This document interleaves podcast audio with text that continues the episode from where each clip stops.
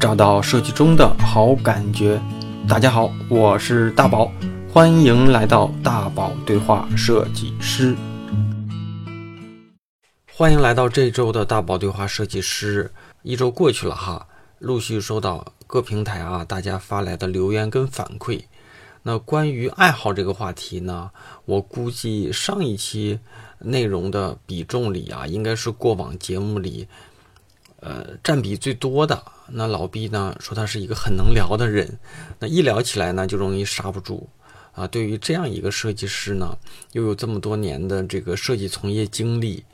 聊完兴趣和爱好之后啊，咱们下半场的内容更多的是聚焦在我们的这个设计跟职业本身上。下半场是一个超长的对话，关于设计啊，老毕跟我们聊了这些。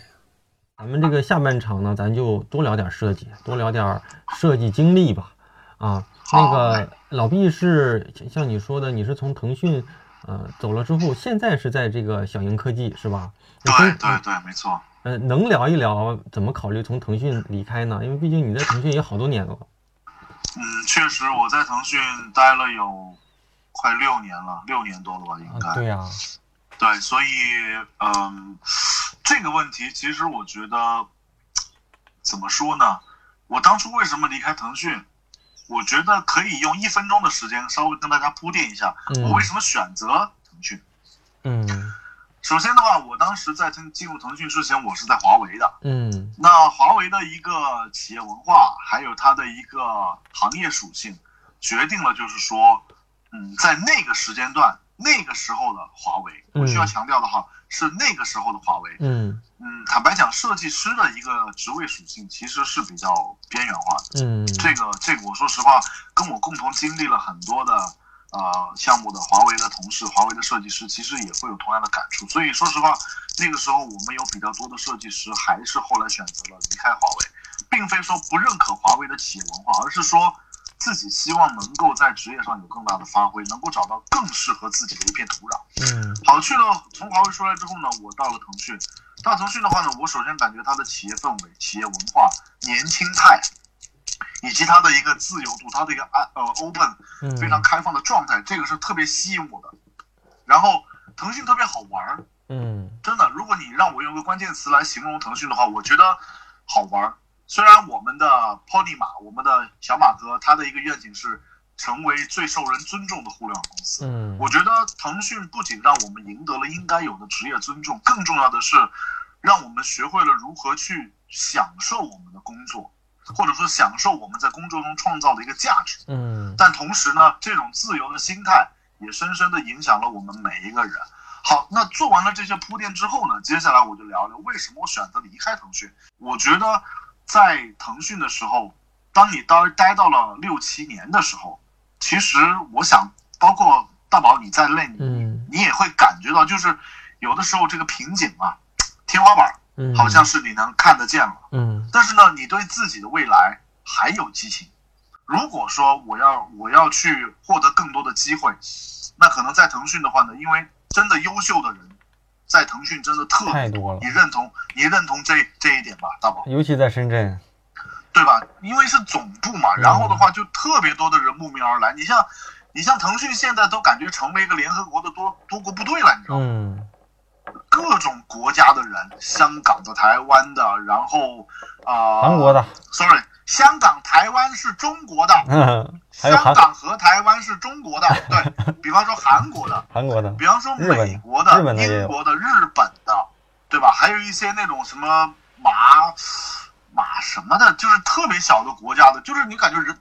国家的人种特别多了，你知道吗？然后感觉像一个多国部队了。那这么一个多元化、国际化的公司。其实真的优秀的人特别多。那作为我们来讲，离开腾讯，其实一呢是为了规避一些不必要的职场竞争。这个我直言不会吧，对吧？肯定会有职职场竞争。比方说你们去共同争一个管理岗位，嗯，那有的人可能觉得啊，我一定要争个你死我活，我一定要得踩着别人肩膀上或者怎么。但是你要说我呢，我觉得我应该不是那样的人。嗯，我觉得。我到了那个年纪，我就得做到一个什么样的程度？那如果我在这儿我达不到那个程度，我觉得可能我就会退步。那不管是项目管理经验也好，或者说这个眼界也好，腾讯确实给我带来了非常多的成长。但是真正当我成长到我的心智足够成熟的时候，我会自我我就开始在考虑一个问题：我是否要在腾讯把自己的职业生涯就就就做到那儿了？我很怕自己一点，我很怕一点就是怕自己终究有一天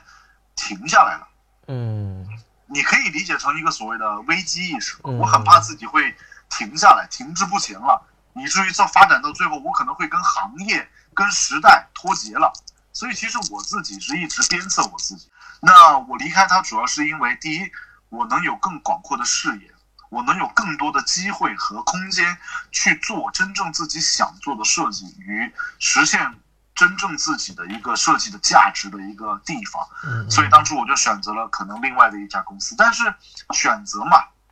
既然人会有错，那么人每次做的选择也不可能竟然是完全对的，嗯对吧？就像我去了 vivo 一样，嗯，那可能作为 vivo 来讲，这么一家呃硬件手机厂商，这么一家也是非常优秀的硬件厂商啊，可能也是一些这种啊、与企业文化相关的一些东西吧，可能跟自己的一个观念和理解以及接受程度会有一些不一样。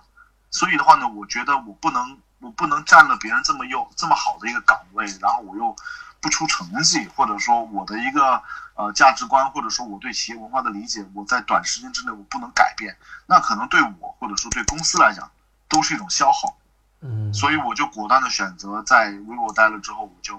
离开了，我就来了小小鹰科技。因为我们小鹰科技从创始人到我们的各个核心部门的人，其实全部是腾讯出来的，所以啊这个企业的整个文化呢，给我感觉嗯蛮腾讯的。嗯所以我会感觉在这儿我待的又能找到当年在腾讯的那样的一种感觉，所以自己的一个状态啊就完全不一样了。坦白讲，在 vivo 的时候，我其实我的状态，我觉得我的状态不是特别好，但是我觉得这种不好让我觉得很不安，嗯它有可能会出现让我跟行业脱节，或者说安于现状的这么一个一个发展趋势了，你知道吗？所以当时我就觉得，嗯，我我我我觉得这次选择对我来讲只是其中人生的一个经历，不要看太重。但是你说我会不会在这儿当待特别长久的时间？那答案肯定是 no 的。嗯对，所以我就差不多，嗯，其实也就是不到一年的时间吧，我就离开了。对对对，其实我还是比较注重个人的一个职业追求，嗯嗯嗯，我想做一些事情。所以哈，其实我们的听众有很多，嗯，不能说所有的人都比我们小吧，但是大部分人都比我们小，所以大家在处到某个阶段的时候，或者是处到我们现在这个阶段的时候，其实听听老毕给大家的一个小的一个职业的经历的一个一个讲述，其实也可以做一些参考，就是安逸的是不是适合自己，有挑战的是不是适合自己。然后对不同的平台，其实外人看来都挺好，但是每个人的价值观或者是这个这个这个这个不一样，可能都会做一些不同是的。对对对，啊，所以其实你说白了，嗯因为怎么说呢，就是说白了，胳膊是拧不过大腿的。嗯其实我们不要去奢望依靠自己所谓的人格魅力，或者说一些东西能够改变整个企业的文化，这个是不可能的。嗯你要适应这个企业，首先就要接受这个企业的文化。嗯对吧？所以对于每一位正在成长中的设计师，或者说你们当下也面临到同样的问题的时候，如果你们不知道如何决策，那请允许我以我个人一点非常浅薄的经验来给大家一些建议。比方说，当你觉得你要选择一家新公司，你判断的维度应该有哪一些？但是不管是哪些维度啊，钱永远不是第一位的。嗯记住了，钱永远不是第一。你如果觉得这个公司钱多，你去他那儿，我觉得十有八九你会，待不久。你会，你会，你会让自己后悔的。说实话，vivo 给我的钱，我觉得是 OK 的，是很 OK 的。嗯但是我会觉得这个钱我特别难挣，嗯对，所以钱永远不是第一位的。那那什么是第一位的呢？永远是你的一个岗位的匹配度，这个匹配度是关系到你个人与这个企业文化的一个匹配度。嗯，有些事情在有些公司做是很正当的，是很自然而然的，甚至是会鼓励的。但是有些事情在有些公司做，可可能是会被禁止，甚至是违规，是踩线的。嗯嗯，那这两者造造成一个巨大的反差，可能最核心的一个点就是，这个企业的价值观，它所倡导的价值观到底是自由活泼，还是严谨跟苛刻？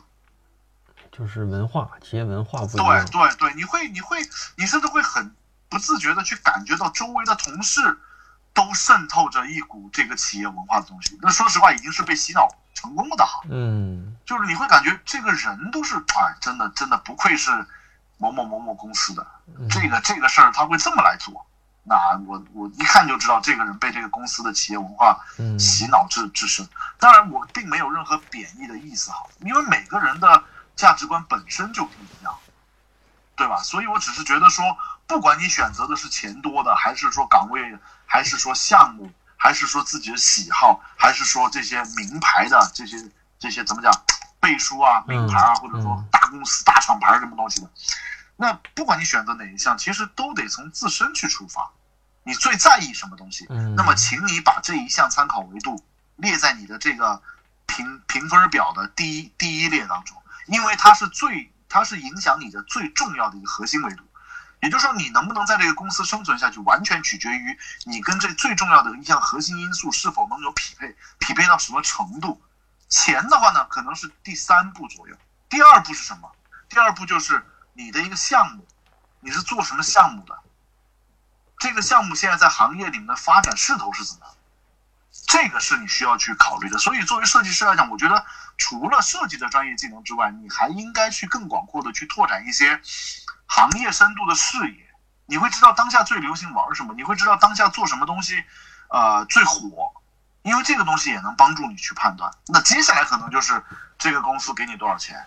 有没有期权，有没有股票，有没有分红等等等等这样的一些物质方面的因素。那可能接下来可能就是离家远不远啊，这个城市适不适合我安定下来，我要在这待多少年，我要不要在这儿去买房或者怎么？这个东西，因为它跟钱相关，所以它绝对是排在钱之后的问题。因为你有了相对充沛的一个物质回报，你才有足够的稳定性，能够在这个企业乃至于这个城市安定下来。那这是我个人的一个理解哈。但是我想，大宝，咱们年纪相仿，我觉得你也会有你自己的一个判断的维度，而且我相信，呃，我觉得我们在某些地方应该是有差不多的一个考虑的。嗯尽管可能我们的兴趣爱好啊会不太一样，嗯但是对于职场的规划，我们的一个判断的机制，我觉得作为一名成熟的设计师、商业设计师来讲，嗯我觉得咱们应该有些地方其实还是挺像的。嗯，是因为所处的阶段不一样，可能啊，就是可能刚出刚入行的设计师，他可能在意我能不能去一个大厂，没错，或者是我呃，或者是连这个都没有，就是没有条件的话，他可能会在意我能不能找一个比现在工资高一点的，不不让家里人给我钱。那随着对随着这个阶段在涨幅之后呢，就是我进了我也进了大厂了，那我就在想我能不能找一个适合我的项目，然后来成就，然后再过一个阶段就是能不能啊找一个契机，通过某个项目让自己的职位往上再穿两穿。是的，是的，对是的，，是其，实。每个阶段不一样，但是但是其实老毕，嗯，刚才的那段就是那那段那段那段从经历引过来的这段故事啊，其实我觉得大家听下来更应该是从中去想想，就是他在告诉我们的是啊、如何去去辨别一个适合自己的工作，我觉得。非常好，是的，是嗯，的，是的，没所以错，完所以全正确。对，你看老毕上一上一场嘻嘻哈哈，下一场这么正经啊，讲的真好啊。然后 然后咱这咱咱下半场就相对来说能够，我觉得跟专业挂点钩。比如说，我我我我我其实还会有几个问题，大家都能猜出来啊。就是呃上一场你也说了，就是说你你也有一个算是一个专业的偶像。那咱把这个问题再抛出来，就是在专业领域里面，呃，你最崇拜的设计师有哪些，或者是哪个？我觉得咱们上一那个上半场的时候你也提过，呃，如果这一期那个这个问题里，如果你还有别的设计师，也给大给大家聊一聊。嗯，有这么几位吧。其实我想了一下，有这么几位。第一是，呃，他这个老头儿，他是个老头儿。严格意义上来讲，他不是一个设计师，嗯他不是一个设设计师。这个人叫 Tony Buzan，呃，他是就是一个很有名的啊，怎么讲叫创意方法或者说思维方法引导的一个一个专家。这个老头叫 Tony Buzan，他是就是 Mind Map 心智心智思维导图的一个创始人啊，就思维导图的一个创始人。他教会了我们如何呃把你的创意或者说你的想法通过这种呃线性的或者说网状的这种布局呃打开展开。让你能够比较清晰的知道，把自己脑袋当中的一些想法梳理出来，然后让它写在纸上，或者说画在纸上的这么一个方法的缔造者。老头儿，这个老头儿叫 Tony Buzan。因为我们发现，在做很多创意的时候，你会经常碰到一些核心词，你的很多创意都是围绕这些核心词所展开的。比方说，我让你设计一个 logo，对吧？我要设计一个设设计一个 logo，然后我这个 logo 可能是给一个。呃，做衣服的衣服品牌、服装品牌，那服装品牌服装可能是它的一个核心关键词。这个服装品牌的定位可能是时尚的，嗯，或者说街头的高阶风格的，或者是说那种中国古风的。Anyway，任何一个关键词，它的风格又是个关键词。那么它的受众人群呢，可能是年轻人、年轻女性，或者年轻男性，或者是宅男，或者说是时尚精英，或者说街头文化，嗯，这个可能又是一个关键词。当你把这几个关键词你用脑袋硬想的时候呢，其实你自己都不知道，你自己在思考或者说想象的过程当中，很多关键词因为你的记忆有限，它是很纷繁复杂的、很凌乱的。嗯，那么你需要一个需要一个平铺的方式，你需要一张大的桌板，把你的创意关键词单个的从你脑袋里边一个一个摘出来，写在纸上，然后并且去看看它们之间有什么关联。最重要的是，你通过这个关键词，能够以这种蜘蛛网的方式去联想到下一个衍生词。嗯，你可能会通过时尚定义到什么？定义到它的颜色，对吧？因为颜色能代表性格，能代表一些一些呃感受领域的属性，你的感受。对，那通过颜色可能又会再细化到什么样的颜色搭配？什么样的颜色搭配？你可能会想到说，我是不是要呃借鉴某一个呃。比方说古建筑，或者说名胜古迹，或者某一个文化、某一个绘画风格，这个东西你能一层一层往下去延展。所以，Tony Buzan 这个老头儿，我感觉他对全人类做的一个最大的贡献就是，呃，他编织了或者说他构造了一个思维导图的一个思考方式。然后的话呢，Michael Jackson 也非常喜欢这个思维导图。Michael Jackson 的一张思维导图，他是把自己的这种。啊，经典的舞步啊，动作啊，一些装扮呢，通过文字加绘画的形式画了出来。嗯，然后这张图据说是被沙特的一个王子还是什么贵族王储吧，是以一百万美元还是一千万美元买下来了。哎呦，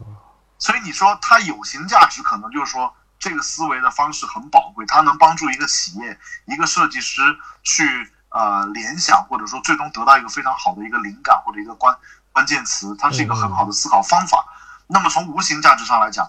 这种思维导图的构建会帮助全世界所有采用思维导图的创意公司、4A 公司啊、品牌公司、互联网公司或者创意机构这些 agency 能够有一个很科学、比较严谨、科学的一个方式去做创意的思考。它会让所有的思考或者说创意的东西来的不会像以往那么随机。嗯，你明白吗？嗯，它会像是一个公式一样，只要你把公式套在这儿。然后你把你的思路，把你的灵感的关键词摘出来，套到这个公式里面，可能每个人得到的答案都是不一样的，但是每个人得到答案可能都是很精彩的。所以 Tony b u z e n 是我认为我比较比较欣赏、比较伟大的一个一个人。那设计师这块的话呢？哎，那你等一下，打断一下，那这个这个人有没有什么比较经典的可以给大家推荐的书呢？啊，他有一本书叫做，就是叫做呃。思维导图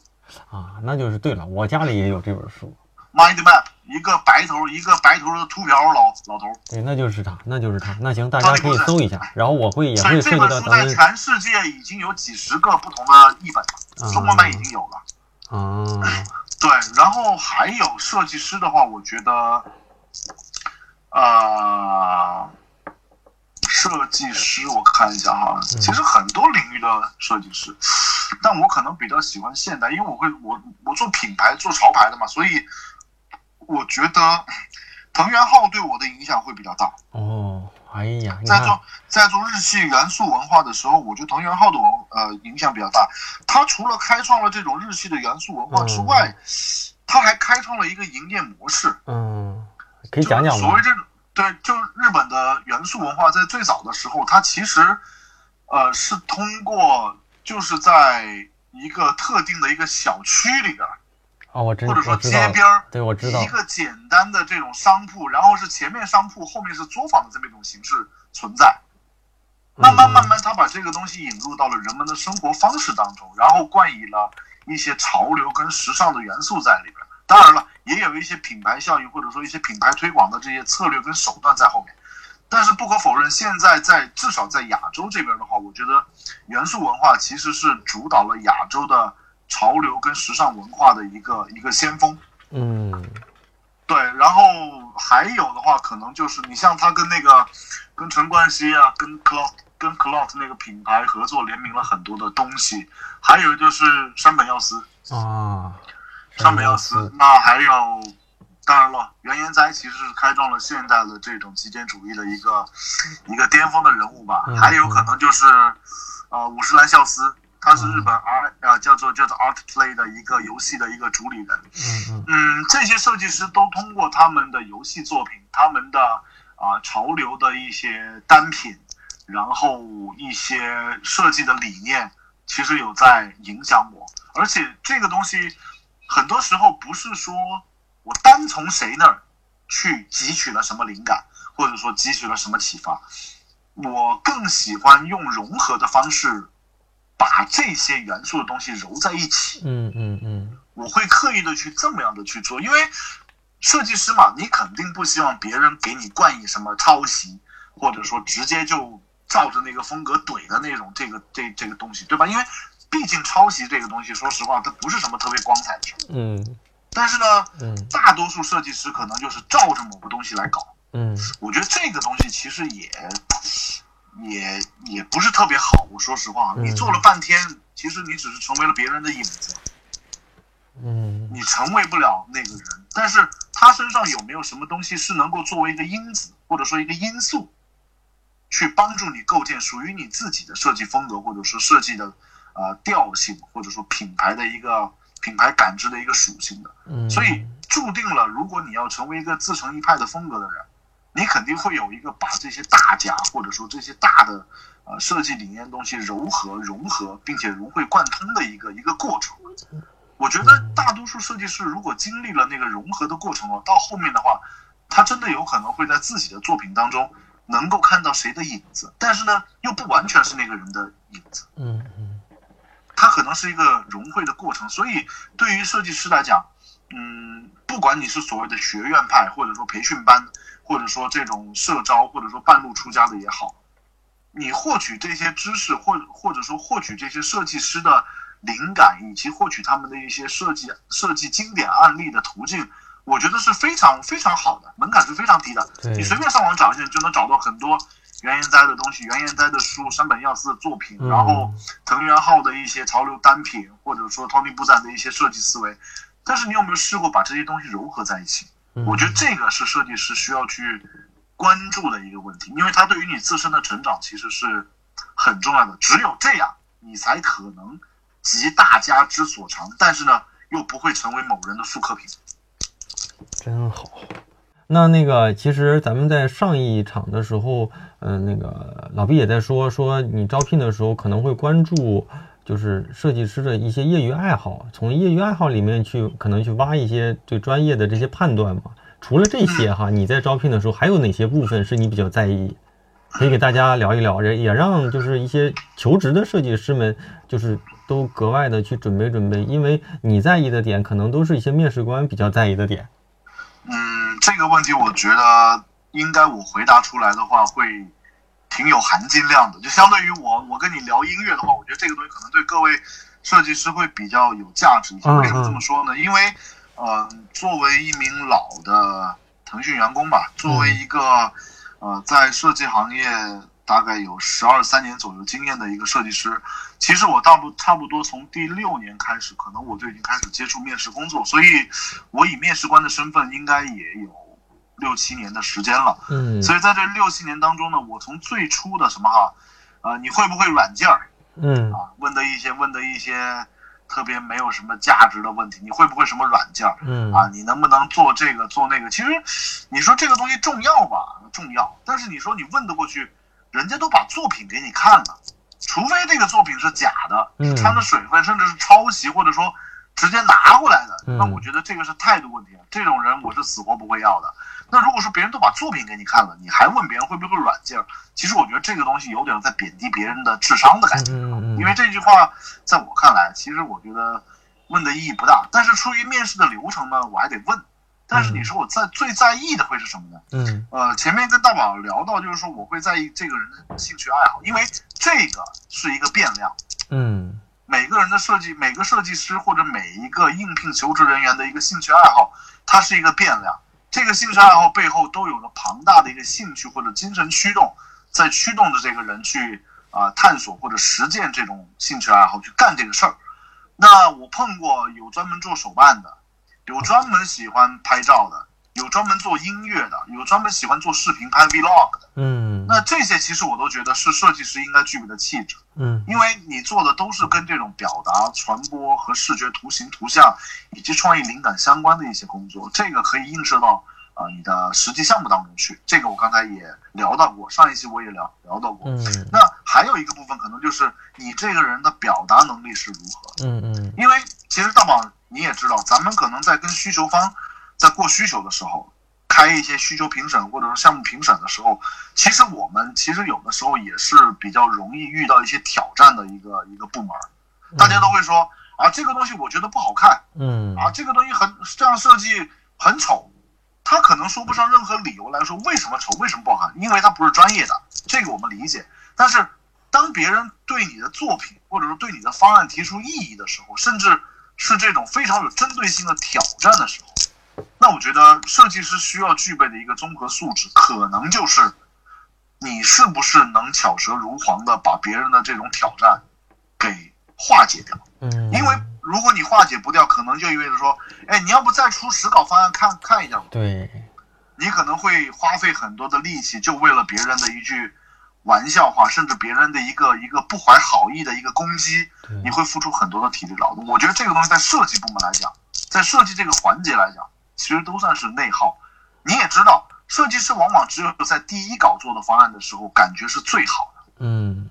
对吧？改到后面呢，会觉得大多数都是向需求方妥协或者向业务方妥协的一个结果。也就是说，最后一稿方案可能业务方认为 OK，但是你可能压根儿不想认。我不知道你有没有经历过这个东西。不好意思我说，不好意思说是自己做的，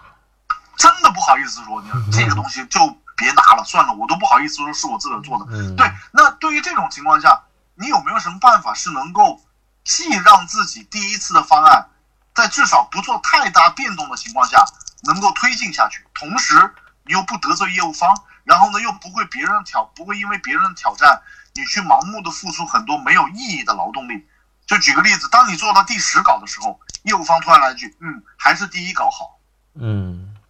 对吧？你这这种挑战，就是我觉得对于设计师来讲，每天都在经历。对，其实它的这个表达能力的一个侧影就是呃卖稿能力嘛，对你能不能据理力争？对，其实就是在卖卖稿嘛。对你能不能据理力争？你能不能把它的重点给迂回掉、给消化掉、给化解掉？嗯，然后把自己的观念让他来接受，并且说服他。所以这个东西呢，我觉得考验的是设计师两个方面：第一是你的气场，嗯，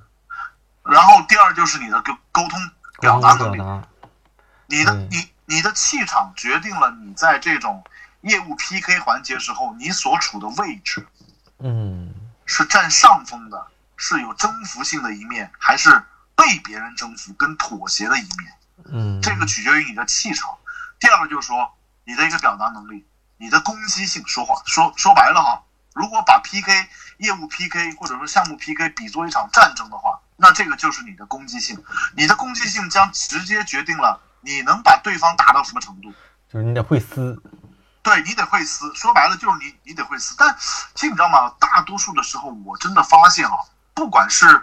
有经验的设计师，还是初出茅庐的设计师，在这个方面，其实他的能力是参差不齐的。嗯，我见过非常优秀的设计师，到最后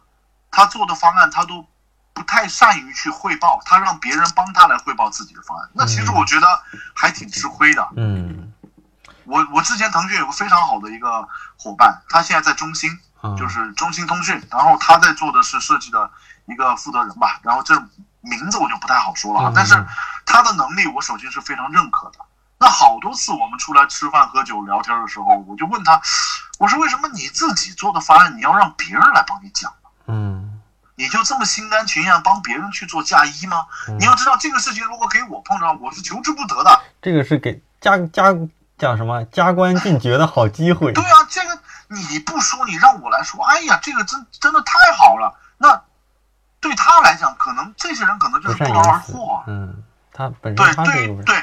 对对，对于那些真的善言辞的人，他们就是不劳而获；对于这些踏踏实实做事但是不善言辞的人来讲，我觉得是很不公平的，因为老板根本不知道这个东西是谁做的，因为讲的人他不是做的那个人。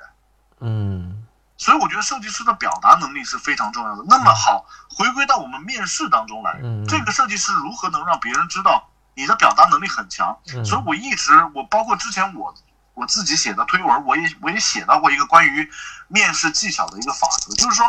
你把这场面试应该看作是一次交流，而不是一次面试。嗯这个将直接决定了你在整个面试环节当中你的气场、你的表达能力、你的精气神儿、你的态度的一个问题。嗯，如果你把它看成是面试，你首先心态上你会比较紧张。很多人做得到严谨，但是他做不到不紧张，嗯嗯也就是大多数人其实会紧张。那紧张的前提下就是面试官问你一个问题，你答一个问题，嗯你会很紧张，你很拘谨嘛，因为你很怕会会说错嘛，对吧？那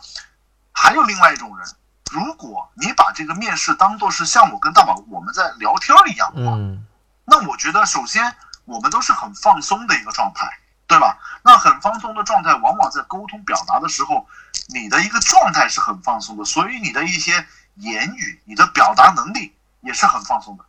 就举举个例子啊，可能不是特别恰当。当你在家跟你爸妈说话的时候，你会不会紧张的吓得话都不敢说？嗯，你，不会嘛，对不对？因为那是你的家人，你可以把自己最真实的一面展现在家人面前。那是什么？那是自然，那是放松。那试想一下，如果你把这种态度转移到你的面试当中去，你把对面的那个面试官当做了自己的朋友，全程是非常轻松、坦然，并且很释怀的一个状态去跟他聊，我觉得往往你能得到超预期的一个一个一个一个回馈。嗯别人对你的印象肯定会，至少我觉得这个人蛮特别的。为什么？他很敢说，然后呢，他敢，他敢于把自己真实想法表达出来。当然，我并不是说抨击或者说言语你们他妈做的烂的跟坨屎一样，或者这种话不要说。但就确实来说，客观来讲，作为面试官来讲，我很希望别人提的是什么？呃，你们这个 QQ 做的哪儿不好，体验还有待提升，或者你们整个 QQ 会员的这块体系的东西还有待提升，或者怎么样能做得更好。其实我很希望听到这一点，因为他提的这些问题，可能就是现在我在项目当中这个产品或者说这个项目本身实际遇到的问题。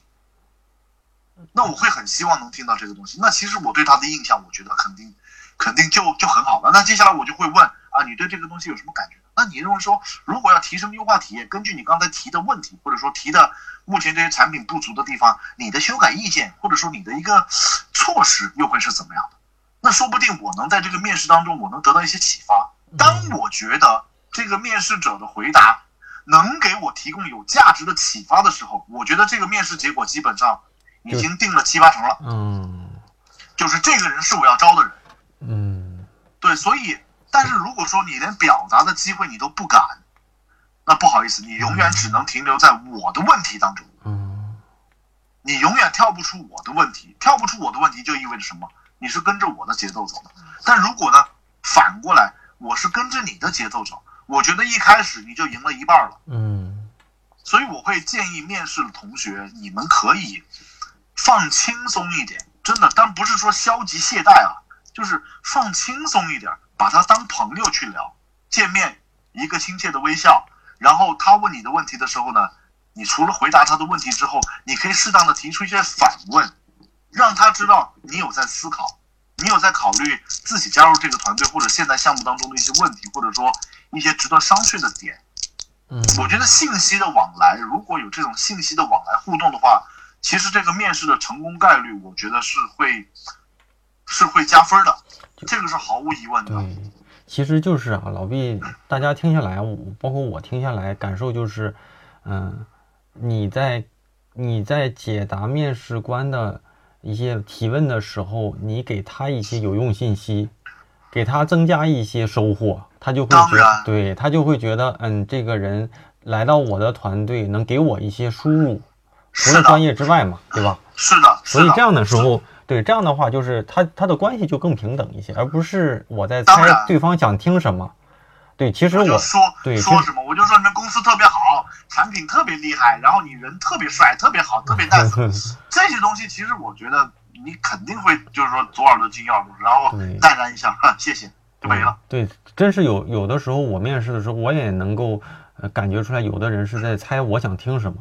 对，这样的不尽挑创意好的说这个东西谁不会啊，对对，吧？或者是净怕把自己的自己的专业的优秀的那一面呃说出来嘛。但是有的时候我也会问，比如说你觉得你自己的哪个专业领域里有不足，他就反正话里话外就是我没什么不足，不可能啊。绕，对吧？对，不。可能啊！其实你暴暴露出不足也没关系，因为你只要有你足够强的地方，我觉得肯定也的对吧？是的，是的，嗯是的。所以我们一一一句问题，你比方说你随意的抛一个问题，呃，你认为你能给团队带来什么？其实我觉得这个问题吧，严格意义上来讲哈，我觉得它不是一个特别好的问题。为什么这么说？你能给团队带来什么？我我我我能给团队带来开心，带来气氛，这不行或。者说我能给团队，就是你的回答，我觉得应该也是虚的，因为我才知道你在挑我喜欢听的说。嗯对，所以你说，如果我最关心的东西，我会关心他的表达能力跟他的沟通能力。嗯这个我会采用一些挖坑式的提问，让他往里边跳。嗯然后，然后，然然然后，另外一个可能才是你的一个个人兴趣爱好。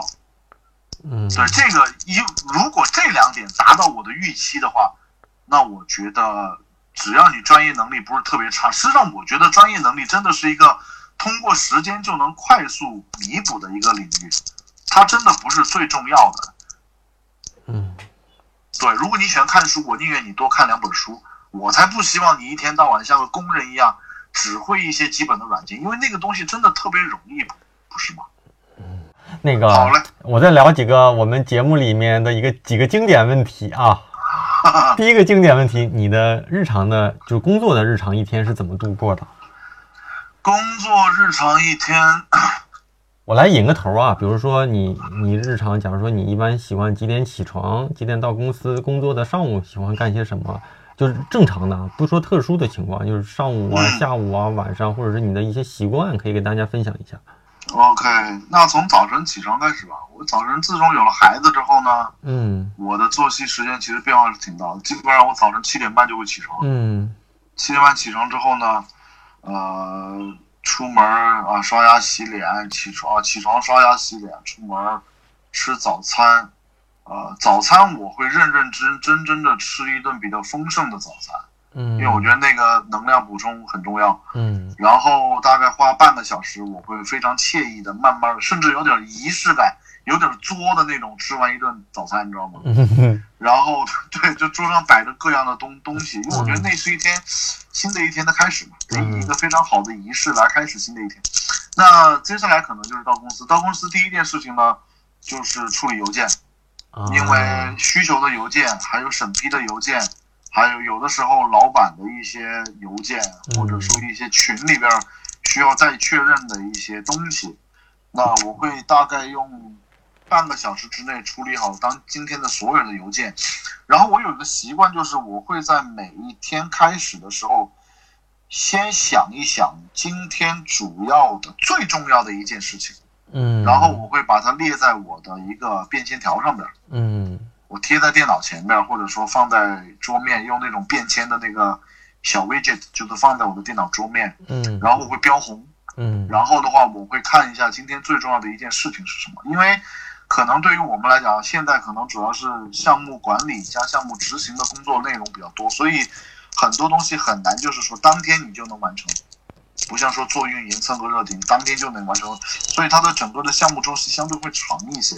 呃这是一个，第二个可能就是说会议的一个安排会比较重要。如果今天有会的话呢，可能我会把会议的日程优先安排在今天最主要的内容。然后的话呢，当我把这个日期或者说这个重要级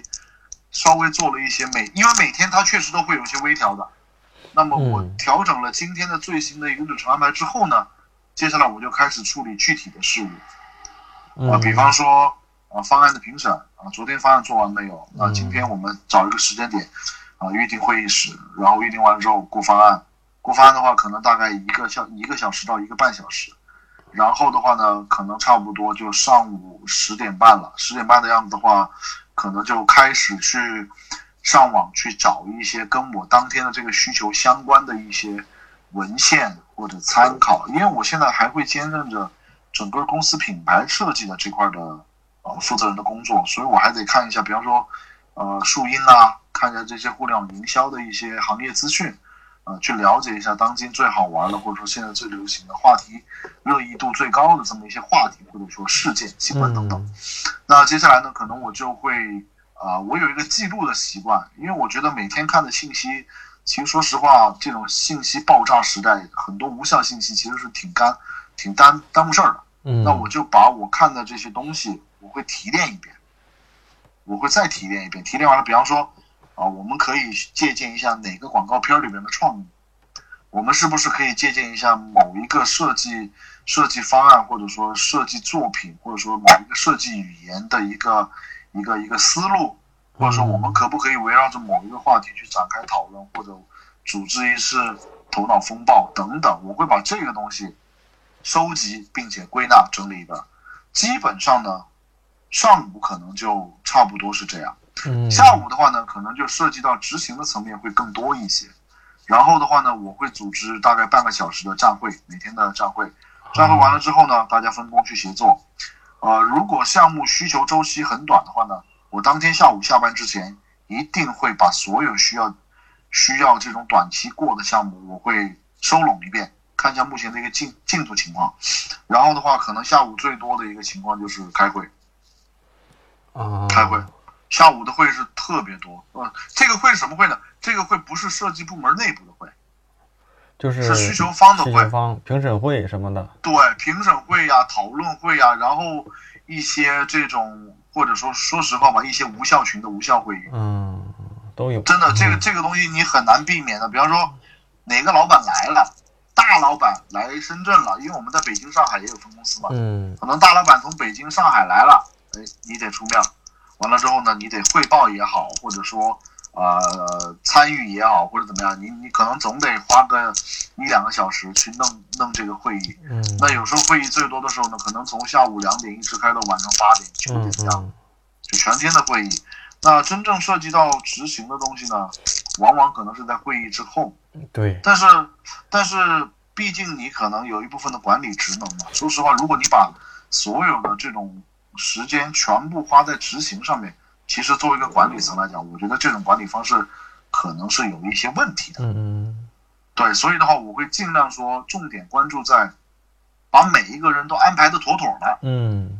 这个可能会花费我相对比较多的时间。那你像有时候人手不够的时候，我可能会去协助，嗯，或者说以一个这种呃参与者的身份，我去参与到项目当中，帮助去加快这个项目完成的一个进度跟输出的一个效率。嗯，但是我主导设计的那个东西呢，其实基本上，嗯、我会依托我们团队的每一个组的设计骨干，嗯我会赋予他一些权限，让他呃跟跟我来汇报最终的一个结果。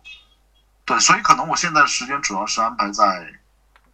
安排别人的工作，以及开会，还有整理日常的团队事务，嗯或者说参与一些重要的项目汇报，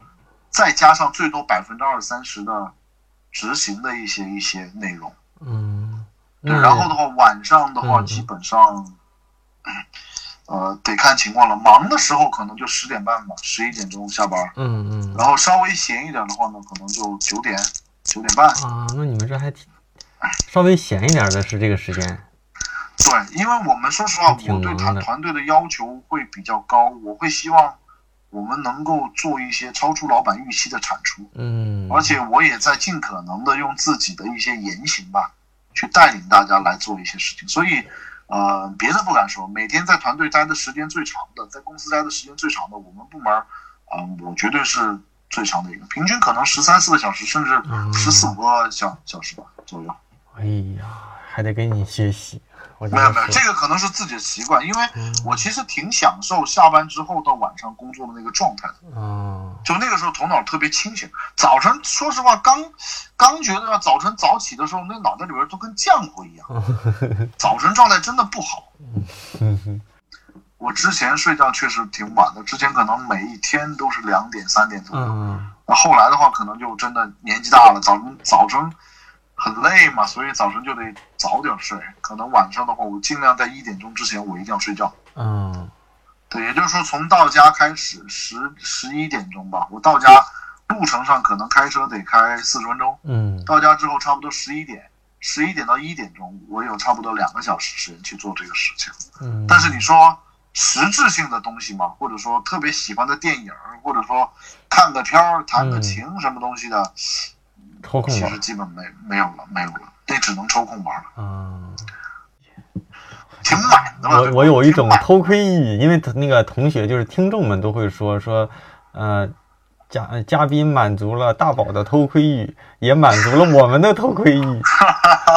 因因为确实每个人的不一样，就像你说，你说你作为一团队的 leader，你可能是在公司里待的，就是部门里待的比较长的时间这样的一个状态，嗯。我听完有愧，我觉得这块儿别介别介别介。然后再就是，因因为是这样的，再就是团队，嗯，再就是团队时间，嗯，你先说。啊，sorry sorry，就是呃，我来团队时间相对比较晚啊，所以的话呢，我只能啊勤能补拙嘛，笨鸟先飞嘛，我只有花比别人更多的时间，我才能尽快的去了解业务，了解团队，而且原则性的东西上给大家起个好头啊，觉得。你很难服众。好，那咱接接着聊啊。好嘞。那个，像你刚才也说说看电影、看书，有没有对你影响比较大的电影或者是书给大家推荐的？电影的话，过去对过去就是就是不一定是最近的啊，就是最近的也行，就可以给大家聊一聊。呃，第一部电影其实是我在华为的时候看的一部励志洗脑片儿。那个时候我看不懂，我说实话，我觉得特别特别特别形式主义或者官僚主义，叫《那人那山那狗》。我操，没看过呀！这部片说的是什么呢？大概剧情就是一个在深山里边的嗯邮递员啊，然后呢，这老爷子呢是一个当了一辈子邮递员的一个当了一辈子深山的邮递员的一个老爷子啊，他儿子呢是那个刘烨演。刘烨嘛，嗯，然后，呃，主角，然后的话，他还有一条那个狼狗，老爷子送了一辈子在山里边啊，没有没有车，没有什么，最多就是自行车，然后加加腿蹬嘛，基本上就是这种交交通工具，自个儿跑山的，用徒步的那种。嗯，这老头送了一辈子信了，完了之后呢，退休了还是受伤了，然后呢，就有一段时间就不能去送信了，在山里面呢，有很多人。都是通只能唯一的通过这个老爷子的送信，去和自己在山外面的亲人，或者说各形形色色的一些重要的人物去获取一些通信的机会。这个整这个电影的整个时代背景是在上个世纪的八九十年代的感感觉，甚至七八十年代，特别老的时候，特别不发达的时候，嗯，可能连电话都没有，嗯，而且是一个特别穷的一个穷山穷山窝窝里边。嗯，然后的话呢，刘烨就演他儿子。开始刘烨特别不屑这个事儿，他觉得我爸不就一送送信的嘛，特别瞧不上这份差事。后来的话呢，他通过一些事情，他跟他老爸去送过两次信，他接触到了很多乡亲，很多真正把自己的这种精神寄托，都寄托在给他老爸要送的这一封信的这个上面的时候，他觉得这件事情很有价值，然后他对这个事情。对山村的邮递员这个职业，啊，有了敬畏之心，然后呢，也改变了他的一些价值观，然后他就替他父亲去送信。送信的过程当中呢，因为这条狗啊，是跟他父亲常年在山里边跑的，狗对山的路比他都熟悉啊，所以刚开始的几次是那条狼狗带着刘烨去送信的，嗯，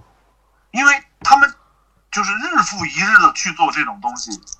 懂得一些这种人与人，或者说人怎么呃去抱着一个希望啊过生活，或者说一些美好的愿望过生活。因为里边有个桥段，就是我不不好意思，我我再说大概一分钟左右，有有个桥段我特别感人，嗯就是山里边有一个老奶奶，这老太太呢，可能她的儿子还是孙子吧，我记得是在外边上学还是打工的，就常年不回山里边了，你知道吗？然后那个这个老奶奶呢，她是个空巢老人，然后的话呢，应该也是个孤寡老人，嗯，完了又是一个盲人，然后每次去的时候呢，呃，其实剧情我记不太清楚了，好像是他的这个亲人已经去世了，还是怎么样的啊？他父亲为了让老奶奶放心，每次都会自个儿掏腰包放几十块钱在那个信封里边，完了之后充假装把那个信送给这个老奶奶，并且告诉她，哎，你孙子特别好，还是你儿子特别孝顺的，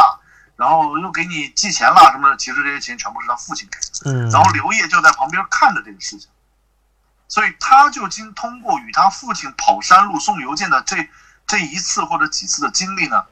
他觉得他父亲特别伟大，嗯并且他最后怀着敬畏之心，把这份山村邮递员的这个工作给坚持了下来。为什么？因为有一次那个狗也病了，狗是摔着了腿还是怎么着了，忘了。嗯对，所以这个片子呢，华为当做是这种新员工入职时候的洗脑片儿，啊，片片名叫做《那人那山那狗》。嗯其实就是讲的坚持不懈，以及你对自己的职业抱有敬畏之心，你日复一日的去这种劳呃劳作耕耘，你最终能够获得这种价值。尽管它可能不是钱，嗯，但是它总能让你体现自己的价值以及人性的一个伟大。所以我觉得这个东西在我看来是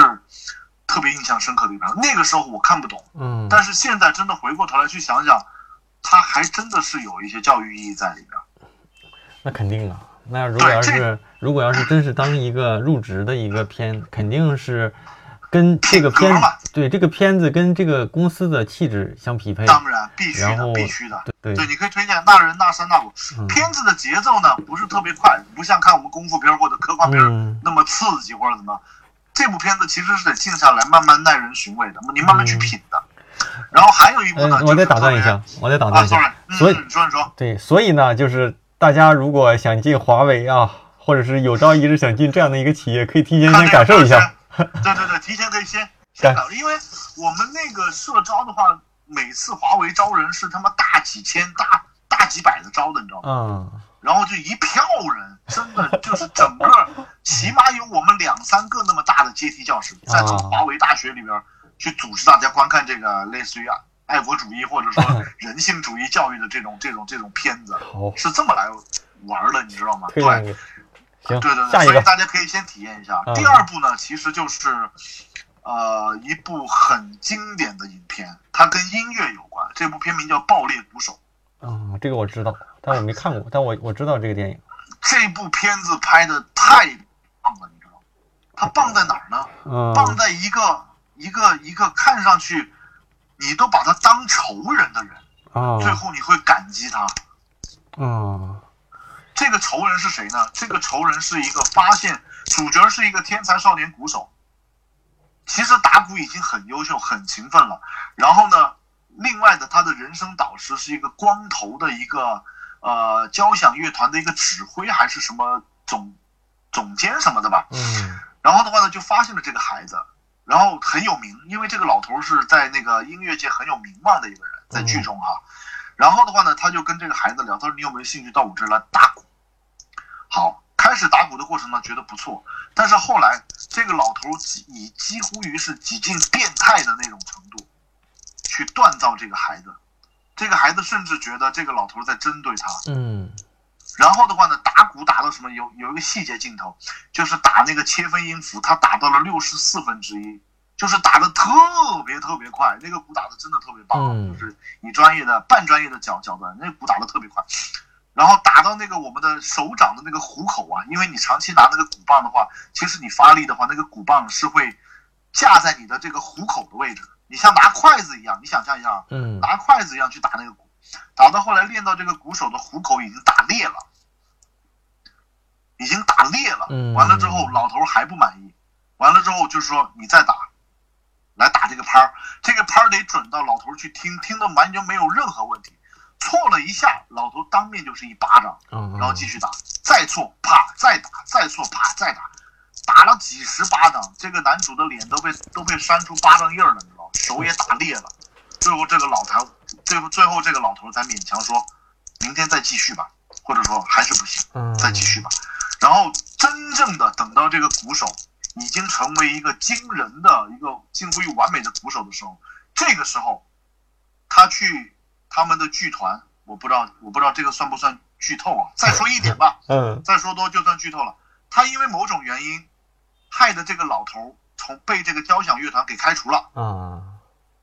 报私仇嘛。他觉得这老头太狠了，报私仇。最后他感谢这个老头，嗯，因为不是这个老头对他这种地狱般的一个锻造，他成为不了一个伟大的鼓手。所以这个片子给我最大的感觉，除了视觉上的、感官上的，以及内心极度压抑、极度狂躁的这种这种状态。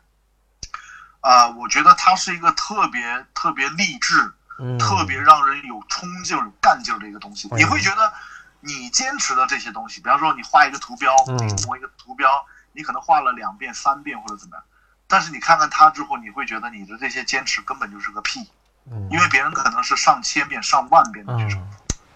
也就是说，真正的一个精湛的技艺是要通过反复的练习、推敲、打磨，才能有所成就的。这个是我对这个片子当中最大的一个感悟。嗯，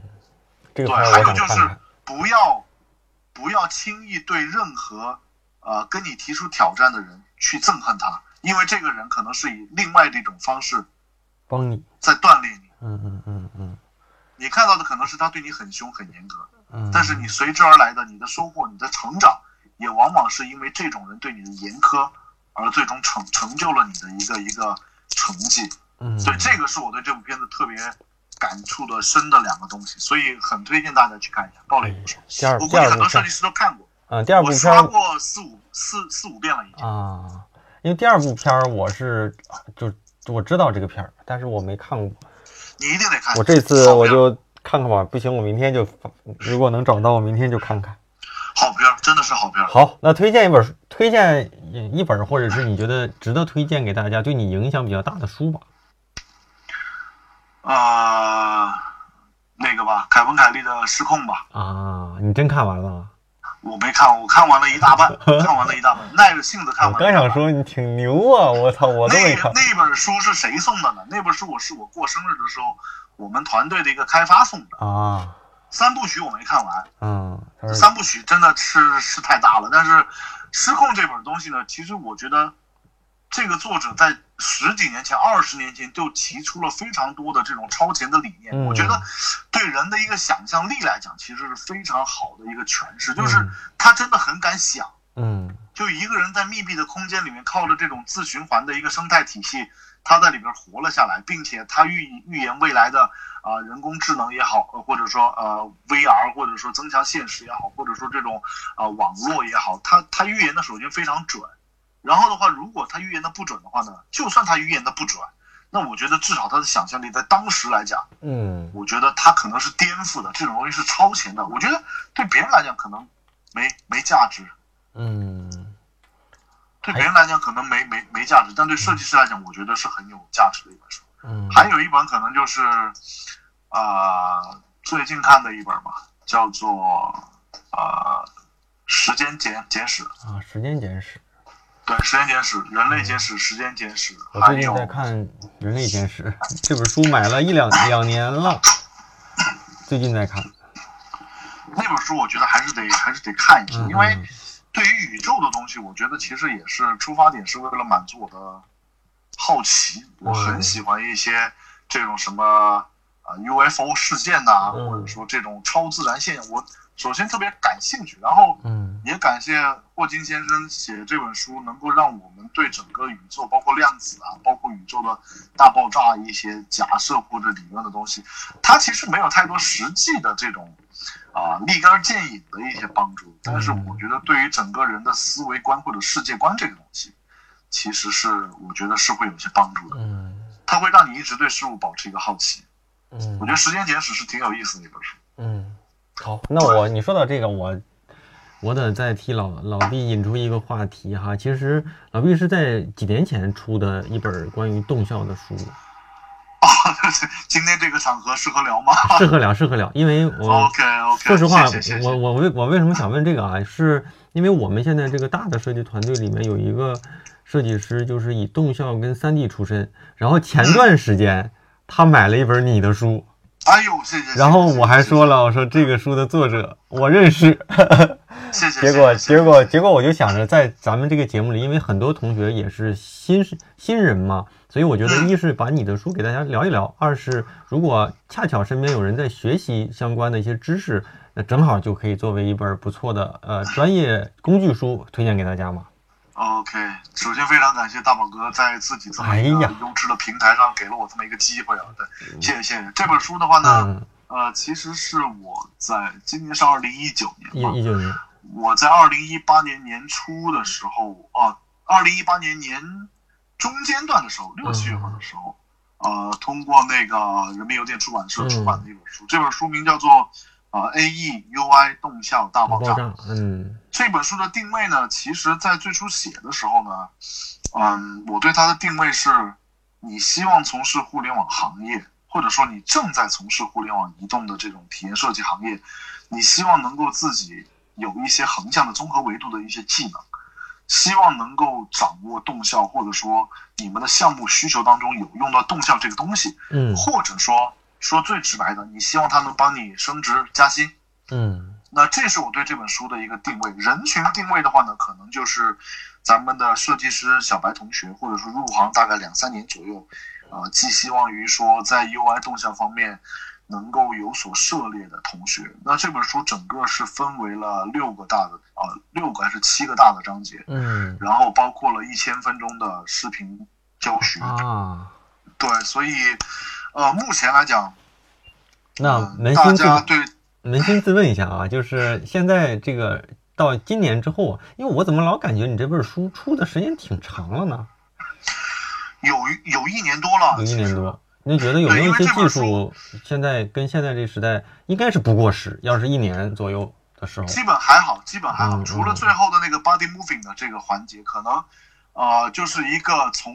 动画的是动画的原文件转到呃 HTML 五，或者说转到开发代码的这么一个转换工具。啊、其实我有提到哈，总的来讲，其实现在还是有延续性的，嗯只不过这个什么 Lottie 啊或者 Body Moving 这些呃外挂的这种插件，或者说 JSON 的这种插件文件的格式，可能它是一个类似于开源的，它在 GitHub 上有有版本，所以现在版本可能会比较新了，但是整个的思路和理念，我觉得现在来讲，在流程上来说，呃，还是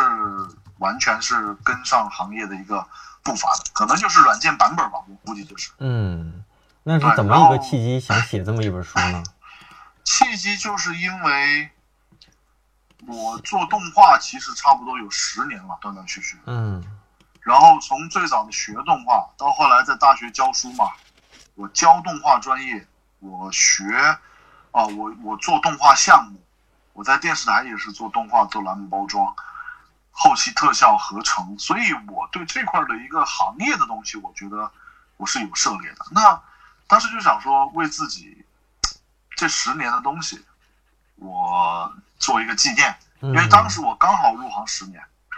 嗯刚好入对，刚好入行十年。然后还有一个重要契机，就是我的我的我的宝宝嗯是在呃一八年的时候出生的，所以我嗯当时就在想，我在序言当中我需不需要写啊、谨以此书啊、献给我即将出生的宝宝或者怎么样，就是那个时间点大概大概是卡在那个地方。对，所以我觉得是挺有价值的一件，挺有纪念意义的一件事情。嗯然后写东西的话呢，是因为我在呃我自己的公众号的里边儿，有很多同学跟我提出了这种反馈，他们说好像面试的时候，人家会问他，哎，你会不会中校啊？会不会 A 一啊？或者怎么样？我估计我粗略的回忆一下，可能基本上有大几十个同学嗯就问过我这个事儿，然后就说你能不能出去这个教程？所以刚开始我是在站酷上有出一些基础教程的，嗯但是不是那么系统。出完基础教程之后呢，哎，反馈更强烈了。那我就觉得时间点也差不多，然后呢，我又这么，我我又有这么值得纪念的一个一个事件，嗯我的孩子嘛，对吧？那我觉得我何不趁自己十周年的一个时间，把这本书送给自己，送给我孩子，然后送给这些真正需要的人。所以在这个动力下，我就喜欢。但是整个过程，说实话，特别痛苦，因为当你发现，当你发现你要把自己会的东西，通过这种知识体系的梳理，一条一条，一个章节一个章节，嗯铺陈出来的时候，这个工作量特别大，嗯，真的特别大。所以这本书我筹备了有一年的时间，整整一年的时间。哎呀，这又啊，整整，一整整整一一年的那个时候，刚好是那个啊、BAT 的那个公众号那个逼哥，你知道吗？嗯其实也是我腾讯的一个老伙计，嗯嗯嗯他都写第二本 UI 那个什么什么零基础，嗯，那我那个时候还没还没写完，所以他说你怎么出书出书出出这么慢？所以我觉得 你说的这个让我更那个什么，让我的编辑听到了，估计又要怼我了。我从写书到现在三四年了，都 我也想第十年的时候写，结果都他妈快十二年了也没写。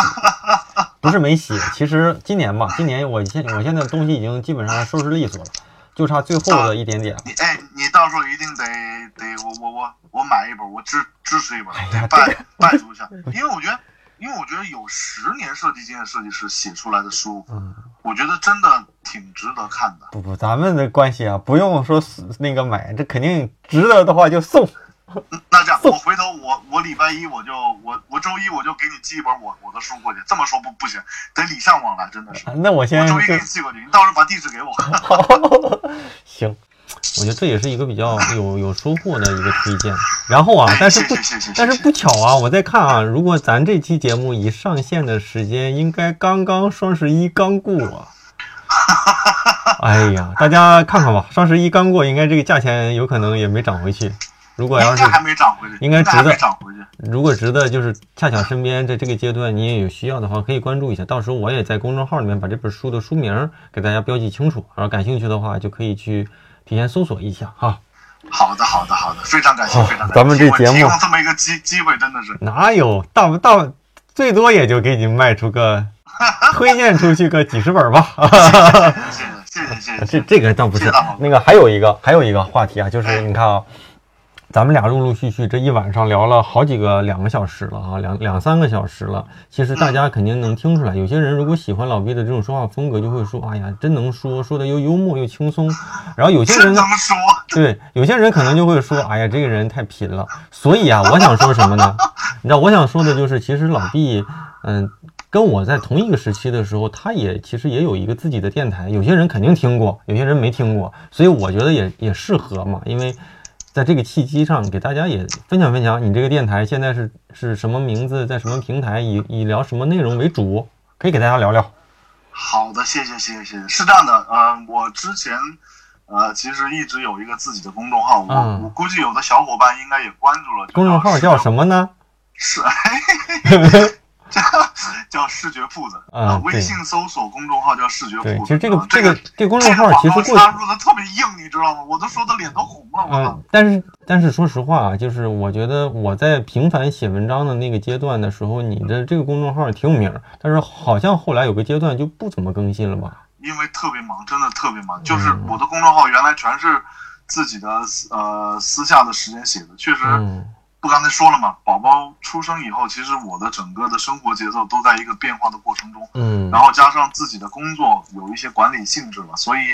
可能确实花在这个时间会比较少。然后咱们可以聊聊你那个电台，因为你过去其实公众号里也聊过一些音频的东西，现在其实你可以，我就不说吧，你来说。我那个电台叫口爆英特奶，嗯它主要是聊一些 Internet 就是互联网行业的一些东西，完了嗯其实是一个脱口秀的性质。嗯，那我什么都会聊，因为我觉得在信息爆炸的这个时代，你每天看的公众号、看的所谓的干货的东西，其实已经够多了。那嗯我能不能以一种轻松的方式让你来听这个东西？所以那个时候就突发奇想的说，做了这么一档网络电台。嗯那大概做了有二十几期吧，嗯啊，结果结果我就我就可能，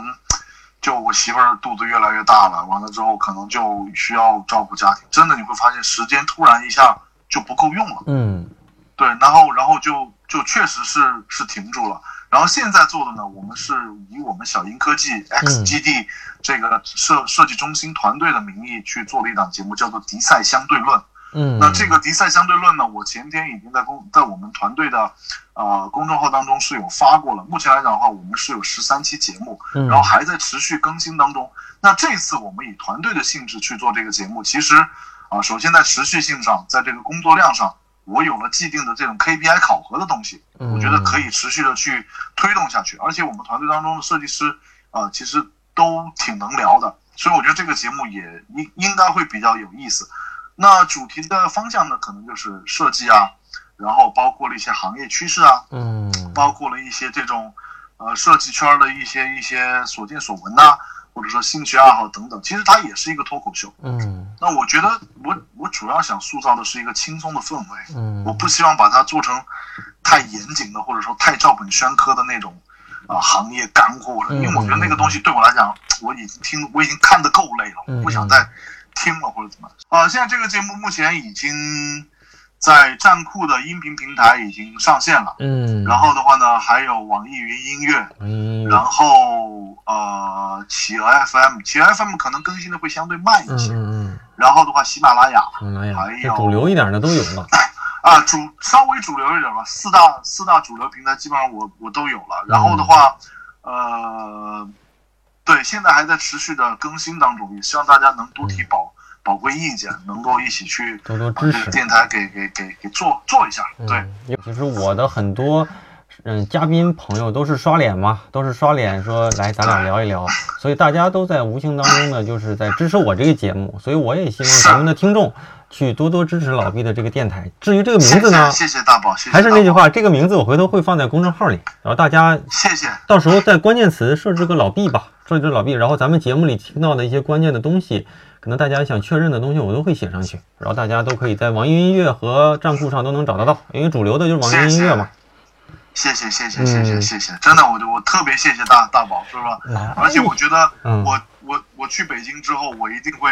呃第一个邀请你来，我们一块儿去聊一下。可以。我也想做围绕着你做过一两期节目，你知道吗？可以。第一呢是礼尚往来。第二，也确实我有很多东西，我也想听听你的一个见解，肯定非常有意思。嗯，行，这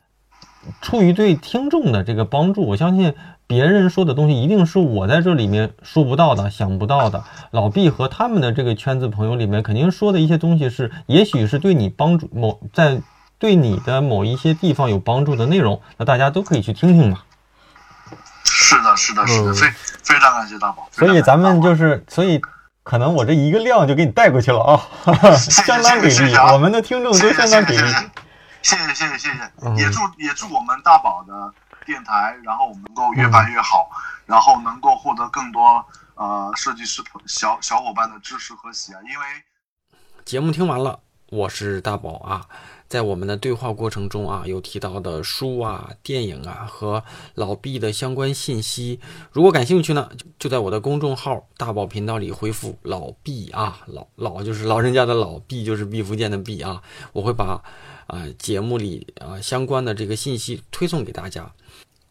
啊，我们做着设计这个职业，但我们每个人对他或许都有自己的理解。希望我们这一期对话呢，能给大家带来一些些许的启发哈。那照例每周感谢一下啊，这个持续不断支持跟打赏我们的这些同学们啊。那第一位啊叫 Dollar 啊，下一位 ZZZ，再下一位游驴啊，再下一位舒菲舒斐啊，我舒菲啊啊，冬雨已逝啊，八打明啊，M I N G 那个拼音啊。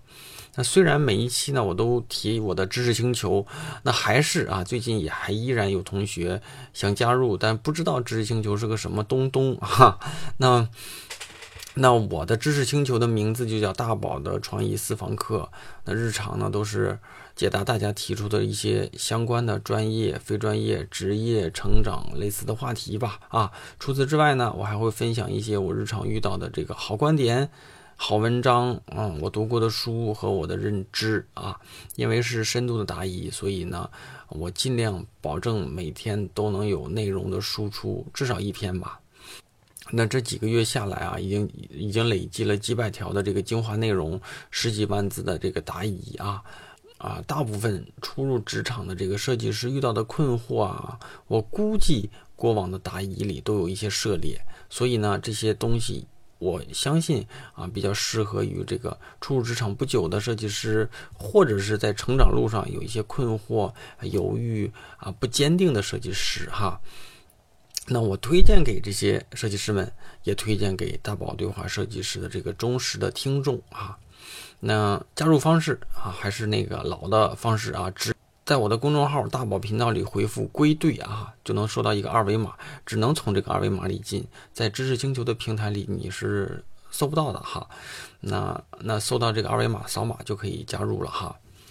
我每次也都会重复，就是种一棵树最好的时间是十年前，第二好的时间呢就是现在。嗯，恰巧现在是双十一嘛，然后星球也上了这个新功能，所以呢我就设置了一个三十九块钱的优惠券。如果大家恰巧呢在这个时间还没有加入啊，然后也加了我微信，可以在我的微信里跟我说一声啊，我会把这个优惠券发给你。双十一过后之后呢，那我会把这个功能给关掉。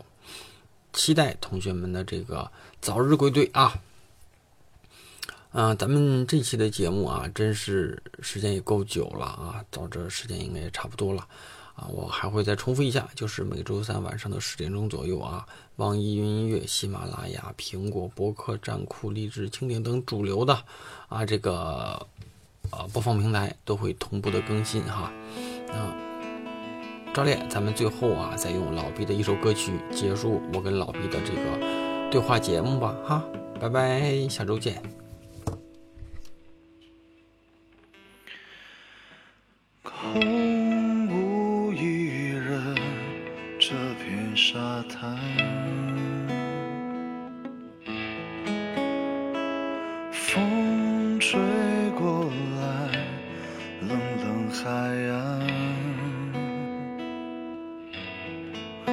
我轻轻抖落鞋里的沙，看着我的脚印，一个人一步步，好寂寞。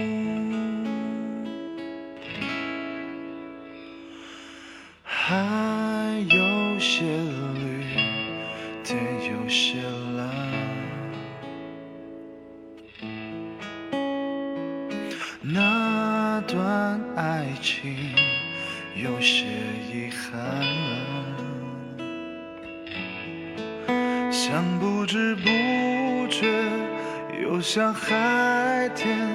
到最深的地方，才发现你早已经放弃我我。听见海浪温柔的呼吸，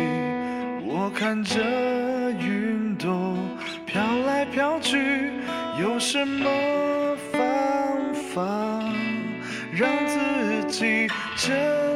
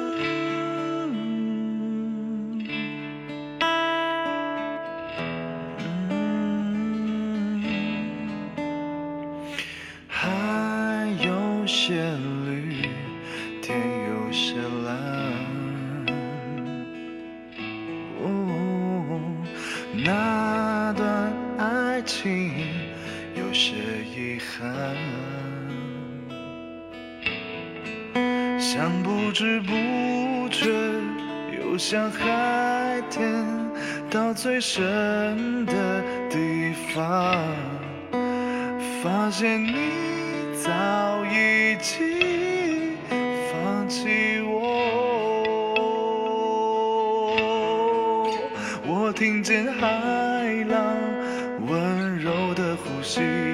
我看着云朵飘来飘去。有什么方法让自己真